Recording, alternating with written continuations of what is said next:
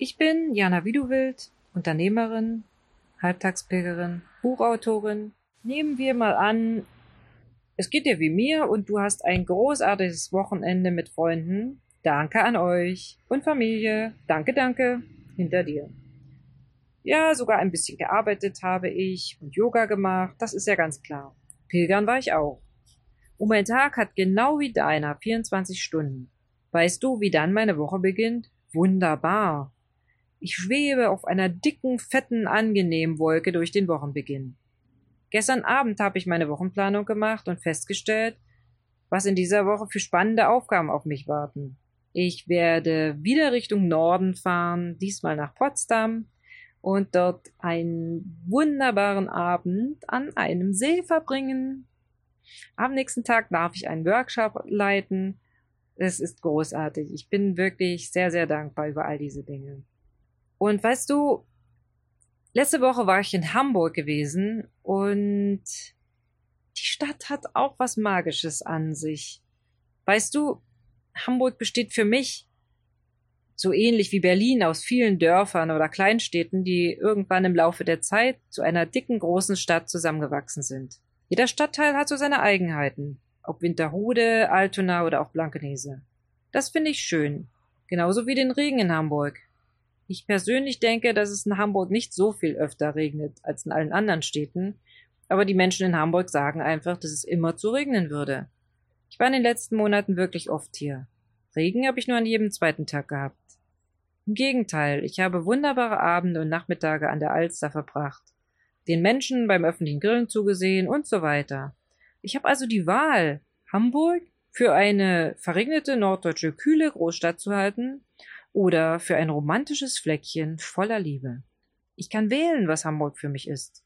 Ich kann mich dafür entscheiden, die Hamburger alle für fürchterliche Snobs zu halten oder hier genauso wie überall bodenständige Handwerker, besorgte Hausfrauen, liebevolle Masseure und ruppige Busfahrer zu treffen. Es ist eine Frage der Sichtweise. Genau wie mein Hamburg-Erlebnis, das mir gerade in den Sinn kommt. Ein warmer Abend, und ich hatte so richtig Lust auf Eis. Prompt hatte das Universum eine Eisdiele bereitgestellt, die lange Schlange davor zeugte entweder von der Geschäftstüchtigkeit der Inhaber oder von wirklich gutem Eis. Ich habe mich für Zweiteres entschieden und mich brav in die Schlange eingereiht. Nach vorsichtigen Schätzungen würde das Ganze mehr als eine halbe Stunde dauern denn das Eis wurde geradezu zelebriert. Nun, ich hatte Zeit und nutzte das Ganze, um meine Gedanken zu sortieren, meinen Tag zu reflektieren und zu entspannen. Nach mir kamen weitere Menschen, um an das begehrte Eis zu kommen. Junge Leute, ich schätze Anfang 20. Sie plauderten über den letzten Urlaub irgendwo im Süden, der erst einige Tage her zu sein schien. Irene, Name geändert, berichtete von einem jungen Mann, der sie doch sehr angebaggert habe. Sie schien ihn zu mögen irgendwie. Aber sie traute sich nicht, das so richtig zu sagen, denn Barbara, Name geändert, fand den Typen gar nicht gut. Er sieht ja gut aus, aber er ist aus dem Osten. Das ist ja furchtbar. Aus der Zone. Leute. Barbara, sagt Irene, dass sie die Finger von jemandem lassen soll, der aus dem Osten ist. Barbara und Irene waren noch nicht geboren, als es die Zone gab. Als sie geboren worden, war die Zone bereits seit zehn Jahren Geschichte. Und man nannte das Gebiet neue Bundesländer. Okay, man schimpfte über den Soli. Weder Barbara noch Irene haben den Soli bezahlt oder darunter gelitten, dass ihre Eltern den bezahlt haben.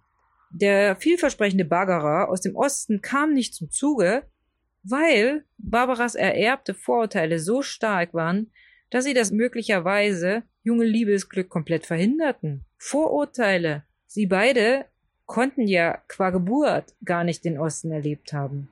Denn die Schauergeschichten, die Barbara über die barbarischen Ostdeutschen erzählte, bis ich das Eis bestellen konnte, die übrigens auch der baggernde Ossi nicht verbrochen haben konnte, konnten die beiden einfach nicht selbst erlebt haben. Warum erzähle ich dir das? Bevor du mir jetzt mit dem Jammer-Ossi daherkommst, hör weiter zu. Es betrifft dich. Ja, dich. Wie oft urteilst du über etwas, was du gar nicht beurteilen kannst? Hamburg und der Regen, die Ossis und Liebesbeziehungen. Oder Städte, die hässlich sind oder langweilig. Oder Regionen, in denen du nicht tot über den Zaun hängen möchtest. Ich habe in den letzten Jahren viele, viele Regionen gesehen. Einige durften und dürfen wir in ihrer Entwicklung begleiten. Einige haben das gleiche Problem wie Irene. Sie dürfen sich nicht der Liebe zur Region hingeben, weil Eltern, Großeltern und Urgroßeltern erzählen, wie doof, schlecht und unwirtlich ihre Region ist. Manchmal wundern sich dann dieselben Eltern, Großeltern und Urgroßeltern, warum der Junge oder das Mädel nicht in der Region bleiben, sondern schnell nach Schulabschluss das Weite suchen. Mein Appell heute an dich. Welche Sichtweise hast du? Auf den Wochenstart, deine Arbeit, deine Region, das Wetter und den Weltfrieden. Komm mal her, ich verrate dir noch mal was. Du hast die Wahl. Du kannst das Wetter, deine Region, deine Freunde oder die Pizza vor dir komplett bescheuert finden. Du kannst sie aber auch gut finden und allen erzählen, wie gut, toll und schön das ist. Und dann, dann ändert sich langsam aber sicher deine Innensicht. Und dann ändert sich deine Außensicht.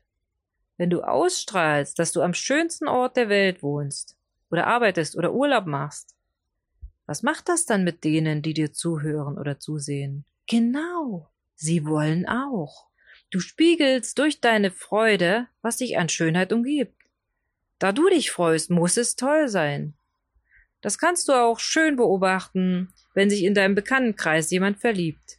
Die oder der Angebetete ist einfach alles. Schön, klug, sexy. Und der Verliebte auch. Meist freuen wir uns mit, wenn sich jemand so sehr freut.